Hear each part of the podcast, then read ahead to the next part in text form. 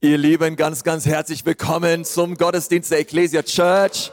Hey, so stark, dass wir zusammen Gottesdienst feiern können, oder? Hey, Gott ist gut. Und unser Gebet ist, dass du seine Güte auch an diesem Tag so richtig stark erlebst. Ich freue mich über diese Predigtserie Emotionen. Wir haben letzte Woche über dieses Thema geredet. Hey, wenn du niedergeschlagen bist, es gibt Hoffnung in Jesus. Okay, und falls du die Predigt nicht gehört hast oder du merkst, oh, ich bin noch so betrübt oder niedergeschlagen, hey, hörst dir an, weil Gottes Wort ist ein Anker für deine Seele und Gott möchte dich aufbauen und dich stärken. Und heute möchte ich mit uns gern über dieses Thema reden. Hey, bist du sauer? Jesus war es auch. Und wir wollen aber von Jesus lernen, okay? Jesus war auch mal sauer ähm, und er hat in seinem, äh, ja, in seinem Sauersein äh, Dinge getan. Wir wollen uns das einfach mal anschauen, wie Jesus drauf war, als er sauer war, okay? Und uns einfach anschauen, hey, wie können wir mit unserem Sauersein, mit, mit mancher Wut oder inneren Dingen, die wir so verspüren, Jesusmäßig umgehen. Das ist ein gutes Thema, oder? Hey, come on. Und ich freue mich da jetzt so drüber. Und ich habe mal, ich dachte, ich fange mal so mit dieser Frage an. Hey, kennst du jemanden, der momentan so richtig sauer ist? Ja, ja kenn, kennst du jemanden? Der, du kannst auch auf dich selber zeigen, aber kennst du jemanden, der momentan, ja, so richtig verärgert ist? Nun, solltest du niemanden kennen, dann würde ich schlussfolgern, dass du keinen Account hast bei Facebook oder Twitter, okay? Was auch sympathisch ist, ohne Frage, ja? Aber wenn man sich das mal anschaut, was momentan abgeht in unserer Welt und was für Meinungen es gibt und so viele politische Meinungen, einfach die ganze Situation momentan, meint man, es gibt einfach ganz viele Leute, die sind irgendwie sauer momentan. Und ich mit meinen zarten 37 Jahren muss sagen, ich weiß nicht, ob ich mich jemals an ein, an ein Jahr erinnern konnte in meinem Leben, wo einfach so viele Menschen so irgendwie latent sauer waren oder so es auch so viele Leute gibt, so eine, so eine leichte aggressive Stimmung, ja. Äh, komm on, weißt du, was ich meine? und, und ich sagte, hey, ich weiß nicht, ob ich so ein Jahr schon mal erlebt habe. Es ist echt krass und es ist echt verrückt. Es gibt einige Gemüter, die echt erhitzt sind und so viele Meinungen kursieren und Leute sind irgendwie sauer auf alles Mögliche. Und es gibt ja verschiedene Arten und Weisen, wie wir mit unserem Wut umgehen können, oder? Ich glaube, wir alle haben das irgendwann mal, dass wir irgendwie so sauer sind oder wütend sind auf etwas, auf eine Situation, auf einen Umstand oder auch auf einen anderen Menschen. Und ich, ich dachte so am Anfang, so als ich so über Wut oder Sauersein nachgedacht habe, es gibt so unterschiedliche Dinge, wie wir damit umgehen können. Ich finde so, das erste ist, es ist so eine Sauersein, was mal so schnell aufkocht in uns, dann aber auch relativ schnell wieder verpufft. Ja, das ist dieses, du stehst an der Kreuzung, willst links abbiegen, der Typ vor dir verpennt die komplette Grünphase und gerade als es gelb wird und du gehupt hast, fährt er los und du stehst und musst noch eine ganze Ampelphase warten. Komm on, wisst, wisst ihr nicht was? Oder beim Supermarkt, ja, du stehst die ganze Zeit an und dann kommen Leute rechts rein und drängeln vor. Du wartest und es macht dich einfach so, oh, du bist so richtig sauer. Aber das hoffe ich zumindest in Jesu Namen, das geht dann auch wieder weg, ja. Ähm, und dann gibt es noch so eine andere Form des Sauerseins, eine Wut, die sich so ein bisschen in unserer Seele festsetzt. Es ist so eine, sie verbindet sich mit einem Gedanken in, mit unseren Gedanken und du bekommst auch so ein bisschen Rachegefühle. weißt du, was ich meine? Ja, die Wutprobe, ja. Du bist so, oh, so ein bisschen so, und du, und du denkst immer wieder darüber nach und über eine gewisse Situation nach. Und sobald du darüber nachdenkst, wirst du immer so richtig sauer. Und die Sache ist, umso mehr du darüber nachdenkst, umso schlimmer wird's. Und auf einmal wird eigentlich aus einer Situation, die eigentlich nicht so schlimm war, auf einmal etwas, was sich irgendwo in deiner Seele festgesetzt hast und du wirst immer sauer. Ja, aus einer Mücke wurde ein Elefant und, und du denkst dir, Mann, ey, und du, es ist einfach so eine Wut, die weitergeht. Ja, sie hat sich irgendwo in deiner Seele verankert. Und dann gibt es natürlich Situationen, wo wir uns provozieren lassen. Ja, also ich bin ja Berliner, man sagt jetzt zu den Berlinern, wir sind ja die Erfinder, äh, Erfinder der Freundlichkeit. Ähm, ich weiß nicht, ob das so stimmt, aber es gibt das so manchmal, ja, dass du so, du bist so leicht provozierbar. Ja, und äh, sobald man was Falsches sagt oder eine falsche Äußerung dir gegenüber, äh, du kriegst irgendwie, schnappst das auf oder kriegst was mit und das macht dich so richtig sauer. Und dieses Sauersein oder diese, dieses Ärgernis, dem verleihst du dann auch verbalen Ausdruck oder du wirst sogar handgreiflich, ja? Also, es ist dann nicht nur mehr ein Sauersein, sondern dieses Sauersein geht weiter, ja? Es, es verleiht sich Ausdruck in irgendeiner Form, die nicht Jesusmäßig ist, die nicht okay ist.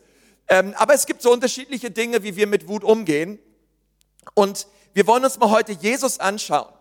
Nun, wenn du an Jesus denkst, die meisten Leute, glaube ich, sie sehen ihn als einen, ähm, einen barmherzigen Mann, der Gutes tat und der richtig gut drauf war. Und ehrlich gesagt, so würde ich ihn auch sehen. Jesus war der absolut, er war die absolute Krönung.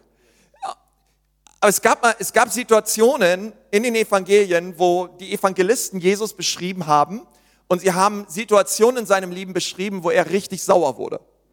Ich glaube, wir, wir alle haben so dieses Bild von Jesus, das war so der nice, nette Typ, ja, und der konnte gar nicht sauer werden. Also Jesus und sauer, nee, das geht gar nicht. Nein, nein, Jesus wurde sauer. Es gab Dinge, die haben Jesus so richtig sauer gemacht. Und wir wollen uns das heute mal anschauen, eine, eine Situation, die Jesus sauer gemacht hat. Und wir wollen nicht nur darüber reden, dass er sauer war, sondern das Interessante ist doch, wie ging Jesus damit um? Was können wir davon lernen? Deswegen diese Predigtserie Emotionen. Und was können wir von Jesus lernen?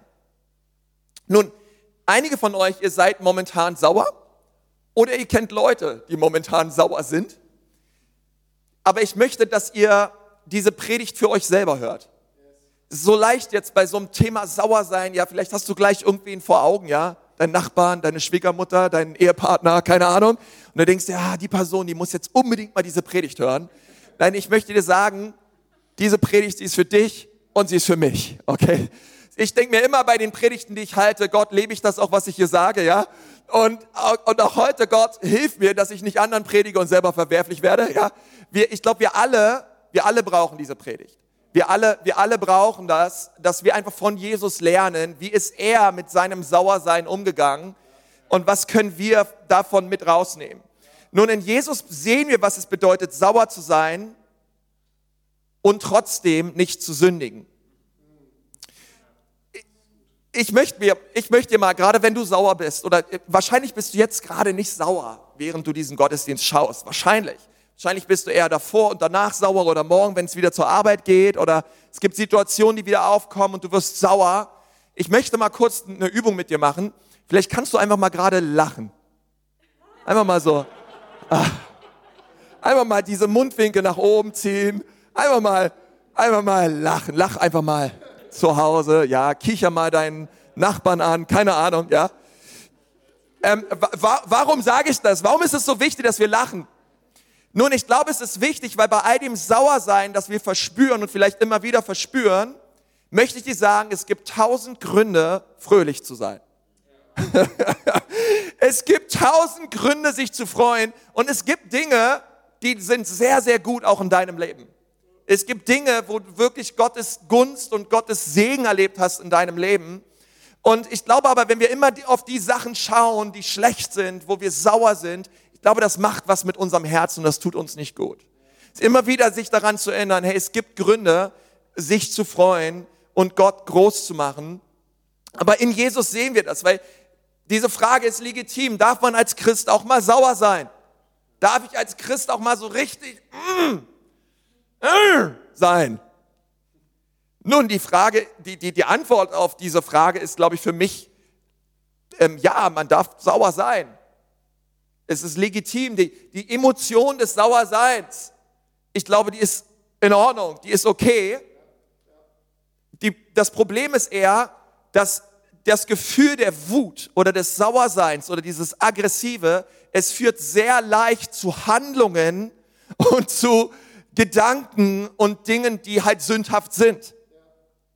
Okay? Also die Emotion an sich ist, ist in Ordnung. Wir sehen das bei Jesus, wir sehen das beim Apostelkonzil, wir sehen das in der Bibel immer wieder, dass Leute irgendwie sauer geworden sind. Aber ich glaube, es ist so wichtig, dass wenn wir sauer sind, dass wir nicht dabei sündigen. Und ich glaube, es ist sehr wohl möglich. Und wir wollen uns mal anschauen, ähm, welche Bibelstelle dazu einfach in dieses, in dieses Sauersein und nicht Sündigen spricht. Und ich glaube, vielleicht kennst du diese Bibelstelle.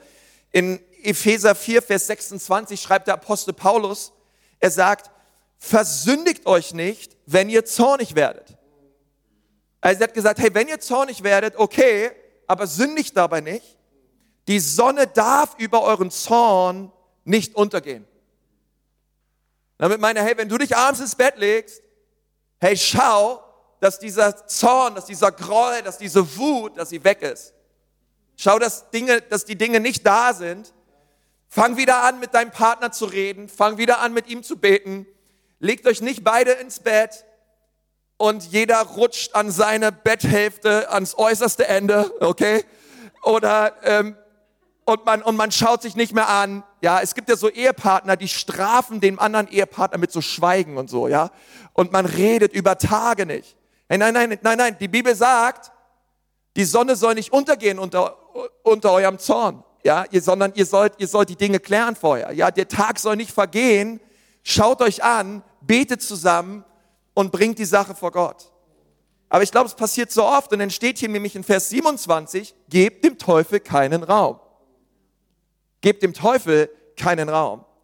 Das bedeutet, du versuchst dein Lebenshaus reinzuhalten. Du versuchst Jesus von ganzem Herzen nachzufolgen und du versuchst wirklich die Tür zuzuhalten gegenüber all den Machenschaften des Feindes. Aber im Kontext sagt Paulus hier, was öffnet dem Feind die Tür? Was öffnet die Haustür zu deinem Herzen für den Feind? Er sagt, es ist Zorn. Es ist sauer sein und dabei sündigen. Sind genau diese Dinge, wo er sagt, wo eine Türspalt aufgeht und dann kommt der Teufel mit seinem spitzen Stiefel und er bekommt einen Fuß rein in, das, in, das, in den Raum deines Herzens.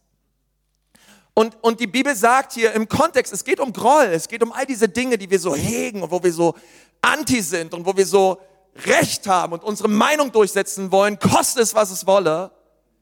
Und die Bibel sagt, hey, pass auf, wenn du zornig bist, sündige dabei nicht. Und schau, dass wenn der Tag vergangen ist, dass der Friede Gottes wieder in dein Herz gezogen ist und dass du den Zorn abgelegt hast. Vielleicht ist das ein Grund in deiner Ehe, vielleicht ist das ein Grund ähm, in, in Problemen, in Beziehungen, die du hast, dass du einfach in diesem Bereich von Sauersein und Groll und Wut dem Teufel Raum gegeben hast in deinem Herzen. Aber heute schmeißen wir ihn raus in Jesu Namen, okay? Wir machen die Tür zu. Der Feind hat nichts verloren in meinem Haus. Come on. Ja, und das ist so wichtig, denn auch dieses, dieses, diese, diese Wut und dieser Zorn, es ist nicht nur etwas, wo wir dem Teufel Raum gehen, sondern es ist leider auch oft etwas, wo wir als Christen einfach ein ganz, ganz schlechtes Zeugnis sind für Menschen da draußen. Wo Leute auf Christen schauen und sagen, hey, die müssen doch eigentlich anders drauf sein. Und die Bibel sagt, ja, hey, ge gebt diesen Dingen keinen Platz in eurem Herzen. Nun, wir schauen uns jetzt mal das Matthäusevangelium an und wir blicken auf einen Zeitpunkt in dem Leben von Jesus, wo Jesus so richtig sauer wurde. Du kannst schon mal deine Bibel aufschlagen oder was zum Schreiben rausholen, die Predigtmitschrift runterladen. Wir befinden uns heute im Matthäus-Evangelium, Kapitel 21 und schauen uns die Verse 12 bis 14 an. Nun, im Kontext geht es darum, dass das Passafest stattfand in Jerusalem und Passa war ein Riesending, Leute. Passa war ein Riesenfest, ein riesiges religiöses Fest. Und es sind nicht nur die Juden zusammengekommen aus ganz Israel und sie pilgerten nach Jerusalem, sondern von überall her sind Menschen nach Israel gereist. Von den umliegenden Ländern und Nationen kamen sie und sie wollten zum Tempel nach Jerusalem. Sie, sie wollten dorthin, um Gott anzubeten, um Opfer zu bringen. Und das ist so wichtig, denn in diesem, in diesem Kontext von dieser Geschichte ist, befindet sich Jesus in der letzten Woche seines Lebens. In der letzten Woche, bevor er ans Kreuz geht und am, auf Golgatha für unsere Schuld und unsere Sünde stirbt. Also es sind noch fünf Tage bis zur Kreuzigung. Okay, kannst du langsam verstehen, dass man auch so denkt, okay, fünf Tage sind noch hin. Jetzt, jetzt sagt Jesus nochmal so die Dinge, die ihm wirklich wichtig sind, okay? Und bringt Dinge nochmal so richtig auf den Punkt. Gut, nachvoll, gut nachvollziehbar. Und also ging Jesus während des Passafestes zum Tempel nach Jerusalem. Und anstatt dort einfach einen, einen eine Atmosphäre und einen Raum der Anbetung und der Ehre seines Vaters zu erleben. Zu sagen, wow, der Tempel, das ist ein Ort, wo einfach Sünden vergeben werden, wo Menschen zusammenkommen und gemeinsam beten und Jesus und, und Gott und, und, und den Vater erheben, Jesus erheben, findet er einen Ort, der geprägt war von Gier, von Handel, von Geschäfte machen. Ein Ort, wo Menschen auf einer ganz üblen religiösen Art, heuchlerischen Art und Weise Menschen ausnutzen, über den Tisch ziehen und es ging nur noch um persönlichen Profit. Jesus kommt hin, versteht ihr? Hey, du bist ready, du bist ready für Worship, du hast Bock, Jesus anzubeten und ihn zu erheben und auf einmal alles, was du antriffst, sind Menschen, denen geht es überhaupt nicht um den Vater. Es geht ihnen nur darum, sich selber zu bereichern. Es geht ihm nicht ums Reich Gottes, sondern nur um, um Gier und um Geiz. Und dann schau mal, was Jesus tat, weil Jesus hat aus, sein, aus einem gerechten Zorn heraus richtig aufgeräumt. Okay, schauen wir Matthäus 21, Vers 12. Jesus ging in den Tempel und fing an, die Händler und die Leute, die bei ihm kauften, hinauszujagen. Sag mal, hinauszujagen. Okay, der war richtig, er, er jagte sie heraus. Okay, die Tische der Geldwechsler und die Stände der Taubenverkäufer stieß er um und rief, die Schrift sagt, mein Haus soll ein Ort des Gebets sein, aber ihr habt eine Raub Räuberhöhle daraus gemacht. Eine Räuberhöhle. Okay, und dann kommt ein Vers, Vers 14, der passt dort eigentlich überhaupt nicht rein. Und man fragt sich so als Leser, was geht ab? Was hat dieser Vers hier zu suchen? weil Jesus war gerade dabei aufzuräumen, ja, endlich mal, ja, Jesus haut die Tische um, er jagt diese Händler raus und er sagt, ey, das ist ein Gottesdienst hier, Leute, wir kommen zusammen, um, um, um den Vater zu erheben. Und ihr seid nur auf Geld aus. Und denkst du, yeah,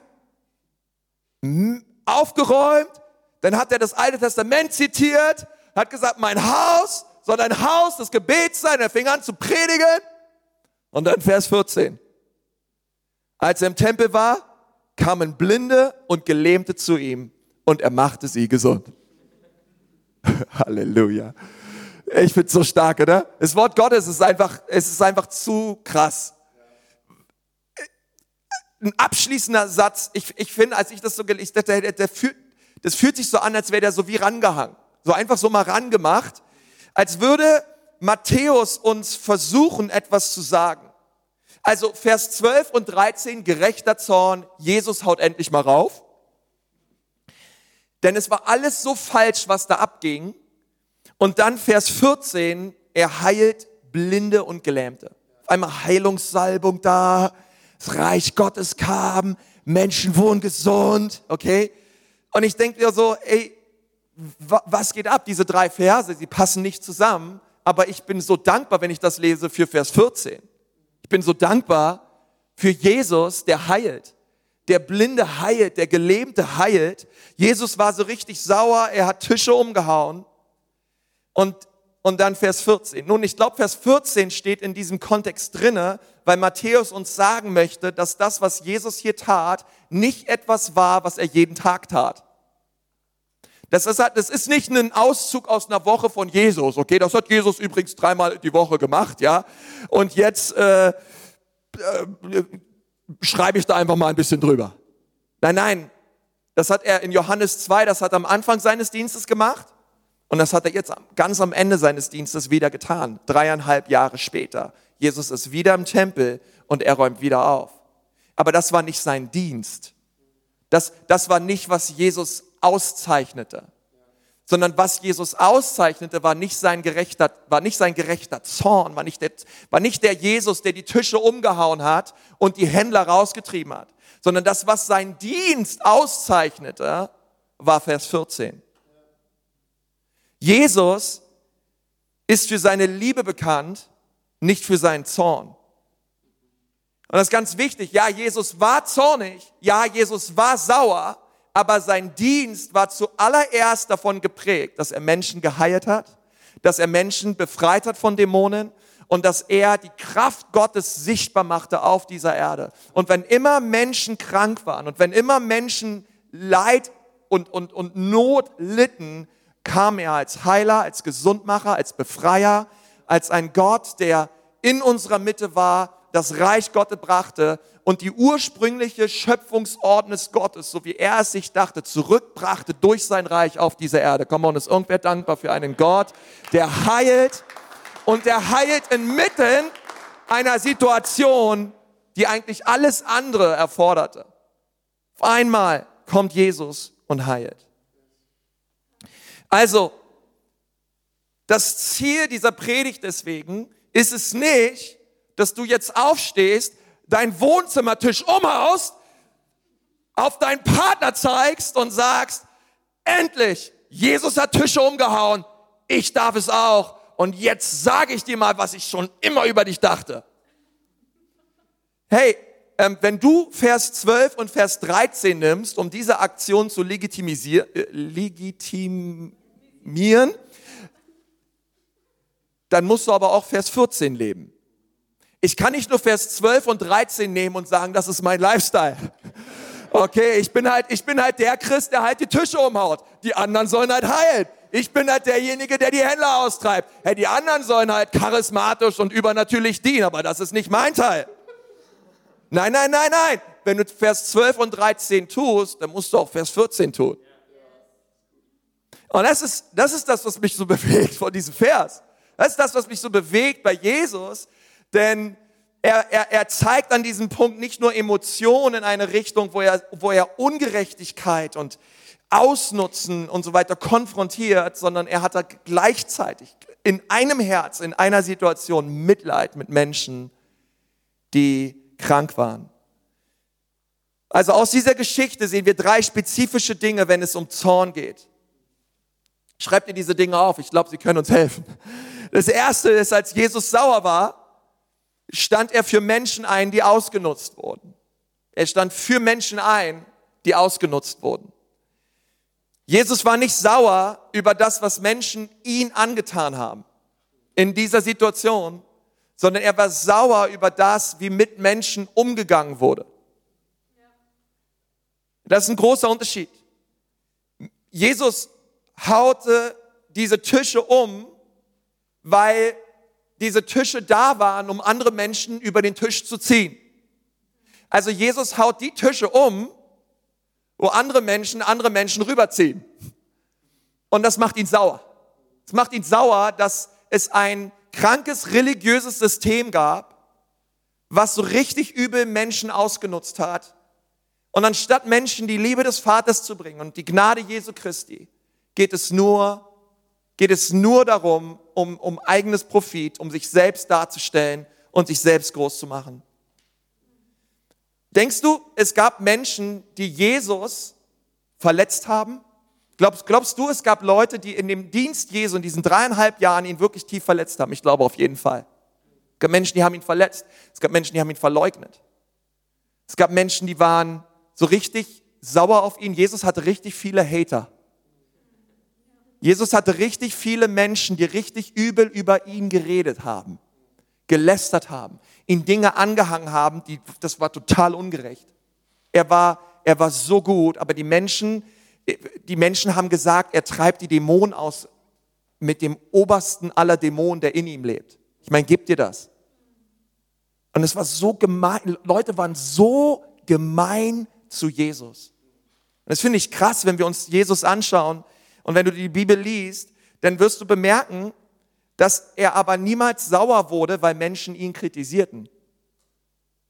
Dass er niemals ausgerastet ist, weil Leute etwas über ihn gesagt haben. Sondern Jesus wurde sauer, weil andere Menschen von einem verdrehten, unternehmerischen und religiösen System verletzt und abgeschreckt wurden. Das machte Jesus sauer ein, ein krankes Pharisäersystem. Das, das hat ihn so richtig torasch, das hat ihn so sauer gemacht. Aber er wurde nicht sauer, weil jemand auf Facebook etwas Schlimmes über ihn schrieb.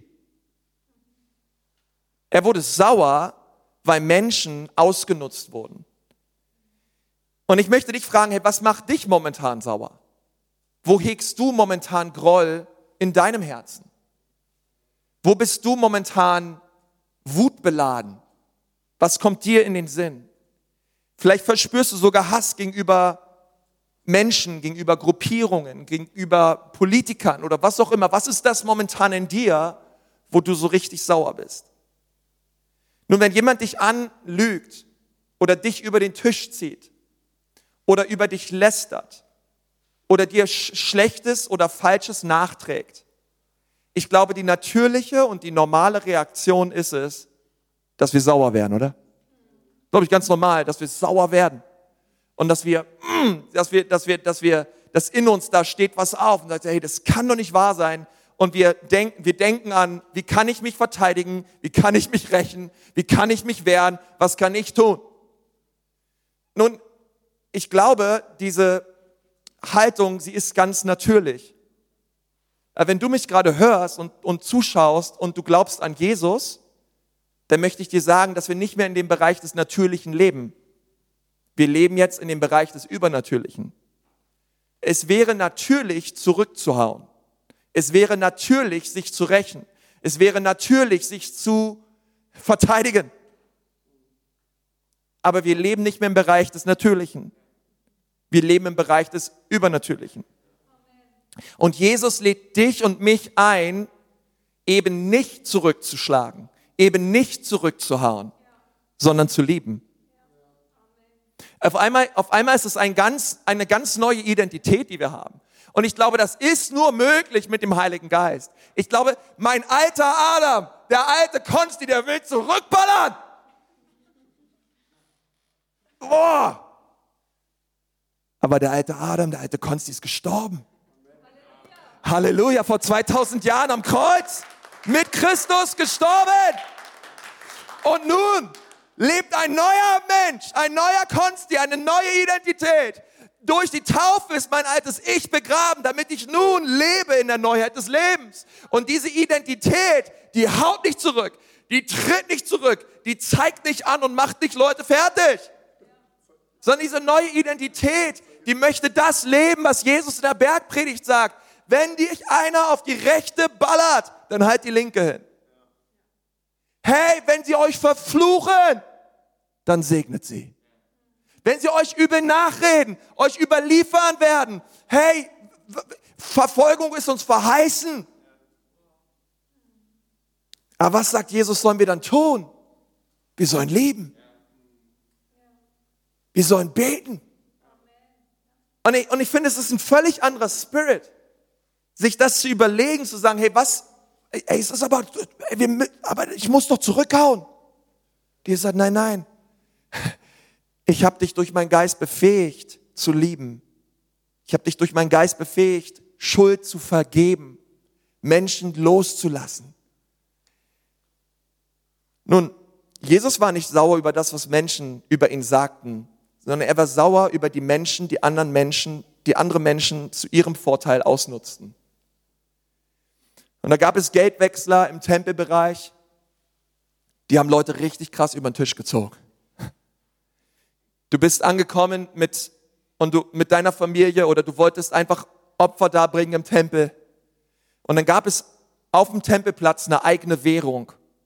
Also musstest du dein Geld eintauschen und die Geldwechsler und diese Gebühren zum Einwechseln, die waren so horrende hoch, dass dieses ganze Geld, du hast ein bisschen was gegeben, ja, es ist so ein bisschen wie, kannst du dich noch an, an, an einen Zeitpunkt erleben, wo, wo, wo man noch ins Stadion gehen konnte? ja, um Fußball zu gucken oder so, oder auf ein Konzert oder so, ja.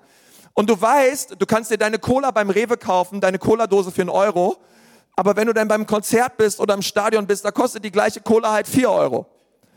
Und du denkst so, äh, ja, oder fünf Euro, keine Ahnung. Ähm, und so ein bisschen müsstet ihr euch das vorstellen, damals auf dem Tempelplatz. Ja, so, nur die Gebühren waren noch viel höher. Und die Leute haben Leute ausgenutzt. Die haben arme Leute ausgenutzt. Und es ging ihm nur darum, sich zu bereichern. Und Jesus hat das gesehen. Und ihm ist der Kran geplatzt. Okay, aber, aber warum? Weil er, weil er das Leid gesehen hat, dass Menschen über den Tisch gezogen wurden. Das zweite ist, also das erste ist, Jesus war sauer, weil er für Menschen einstand, die ausgenutzt wurden. Das zweite ist, als Jesus sauer war, hat er Tische umgehauen, nicht Menschen. Er hat Tische umgehauen, nicht Menschen. Das ist ein großer Unterschied übrigens. Ja. Okay, lass deinen Wohnzimmertisch stehen. Ist alles in Ordnung. Aber Jesus hat nicht Menschen umgehauen. Das ist ganz wichtig. Er hat, er hat, niemand, er hat niemanden geschlagen. Diese Tische, sie standen für ein System der Heuchlerei. Sie standen für ein, für ein System mitten auf diesem Tempelplatz, wo man Handel und Geldwechsel be, betrieben hat, wo Menschen betrogen wurden. Diese Tische, sie standen für ein gewisses System und dieses, dieses System der Heuchlerei, das wollte Jesus beseitigen. Und hat diese Tische umgestoßen. Es war ein Missstand. Und er war sehr ambitioniert und sehr leidenschaftlich dafür. Er hat gesagt, es kann nicht angehen, dass das hier getan wird. Und vielleicht ist es momentan in deinem Leben auch so, dass du eine Meinung hast. Ja, oder du hast eine gewisse Position und du sagst, es kann nicht angehen, dass das oder jenes passiert.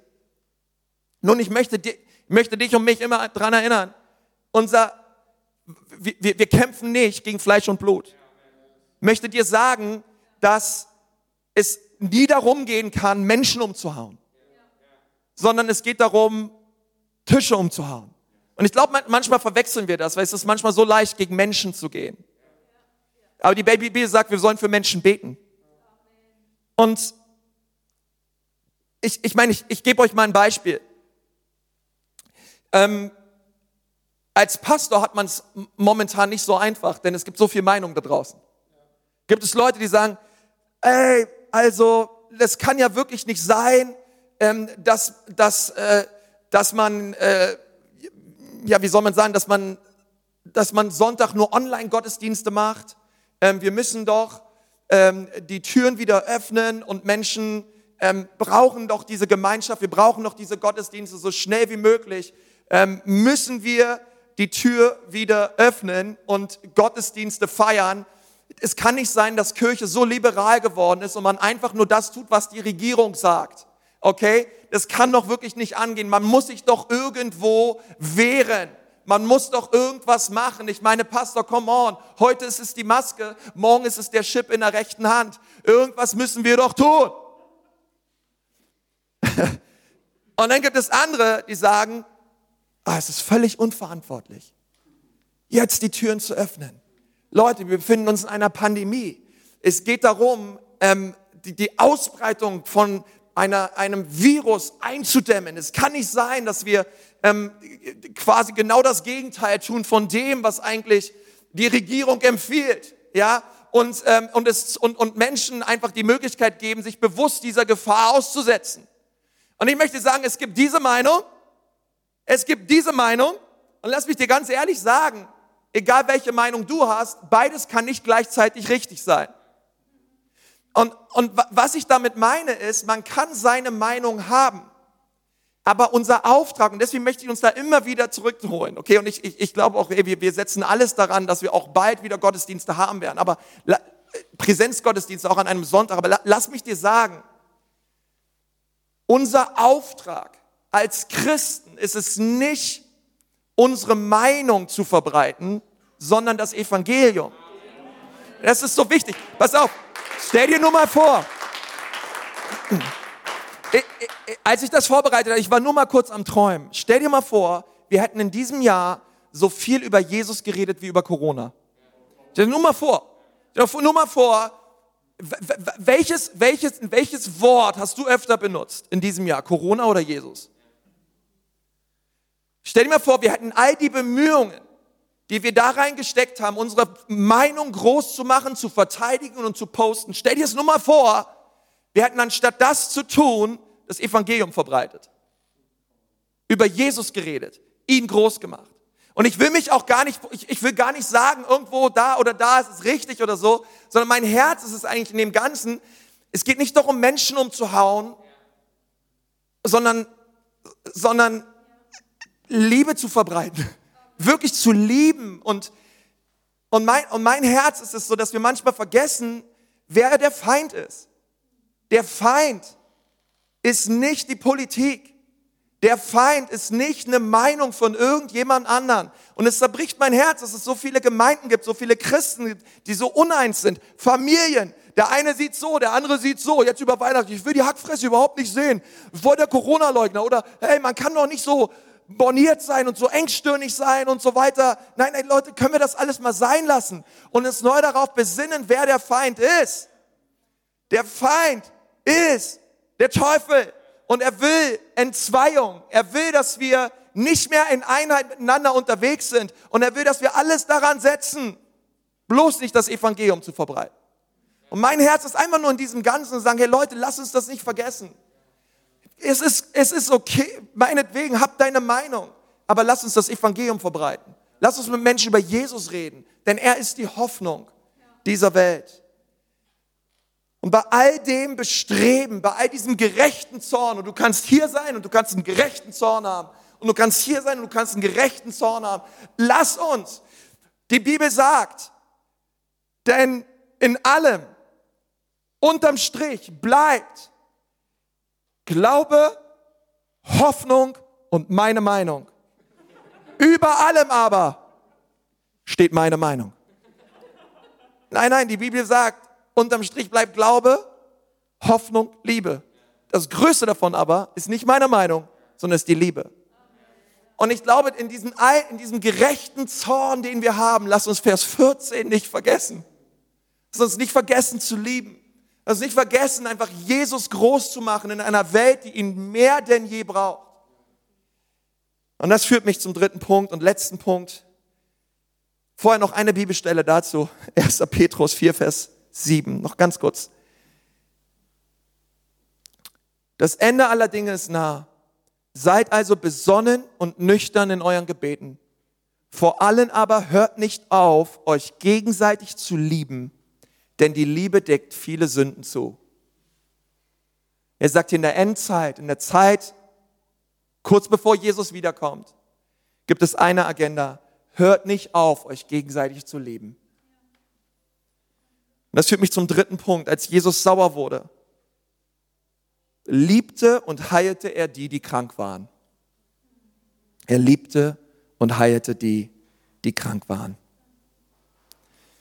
Mein Gebet ist es, dass auch wir in all dem Sauersein und in all den Meinungen, die es gibt, nicht vergessen, was der Auftrag ist, den Jesus uns gegeben hat. Zu heilen, zu lieben und hinaus und das Evangelium hinauszubringen in alle Welt.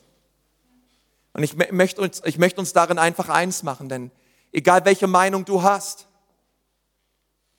es gibt einen, der uns vereint und das ist Jesus.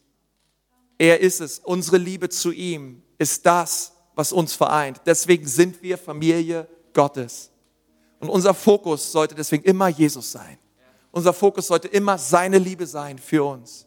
Und ich glaube, wenn dein Fokus deine, die Liebe zu Jesus ist, wenn dein Fokus Jesus ist und mein Fokus Jesus ist, hey, dann ist es egal, welche Meinung wir haben. Wir werden gemeinsam unterwegs sein und wir werden alles daran setzen, diese Welt für Jesus zu gewinnen. Aber lass uns Vers 14 nicht vergessen. In all diesem Sauersein brachte Jesus das Reich Gottes. Er heilte, er rettete Blinde und Gelähmte. Lass uns so werden wie Jesus. Jesus war sauer, ja, aber er war so anders sauer, als wir es oft sind. Und wir können so viel von ihm lernen. Ich hoffe, du hast Gottes Wort heute empfangen für dich. Und ich lade dich einfach so ein, auch wenn du jetzt da bist und du kennst Jesus noch nicht richtig. Oder ja, du willst heute einen Schritt auf ihn zugehen, zum allerersten Mal in deinem Leben. Dann lade ich dich jetzt ein. Komm, lass uns Jesus groß machen. Komm, lass uns Jesus einladen, in unser Herz zu kommen, uns unsere Sünden zu vergeben und uns zu retten. Er liebt dich. Er geht auch auf dich zu. An diesem Morgen, an diesem Tag. Und er möchte dein Retter sein. Wenn du magst, kannst du mal die Augen schließen, kannst gerne einfach eine Haltung des Gebets einnehmen, wo du einfach sagst, hey, ich, so kann ich mich am besten auf Jesus konzentrieren. Und dann kannst du einfach beten und kannst sagen, Jesus, bitte werde du mein Retter. Jesus, bitte werde du mein Herr. Jesus, bitte komm in mein Leben. ich brauche dich. Die Bibel sagt, wenn wir mit dem Mund bekennen, dass Jesus Herr ist und wenn wir es von Herzen glauben, sollen wir errettet werden. Und ich glaube, dass wenn du das tust, dass Jesus kommt, in dein Herz kommt, dir deine Schuld vergibt, dich rettet und dir ein neues Leben gibt. Wenn du das auch gerade gebetet hast, dann, hey, dann führ doch die Kontaktkarte aus und lass uns einfach wissen, dass du diesen Schritt gegangen bist. Hey, wir als ganze Kirche, auch alle Leute, die zuschauen, auch hier im Studio, wir freuen uns so, so sehr über diese Entscheidung, die du gerade getroffen hast. Hey, vielleicht können wir all den Leuten nochmal einen riesen Applaus geben. Der Jonsi kann auch schon nach vorne kommen. Hey, Gott segne euch. Die beste Entscheidung.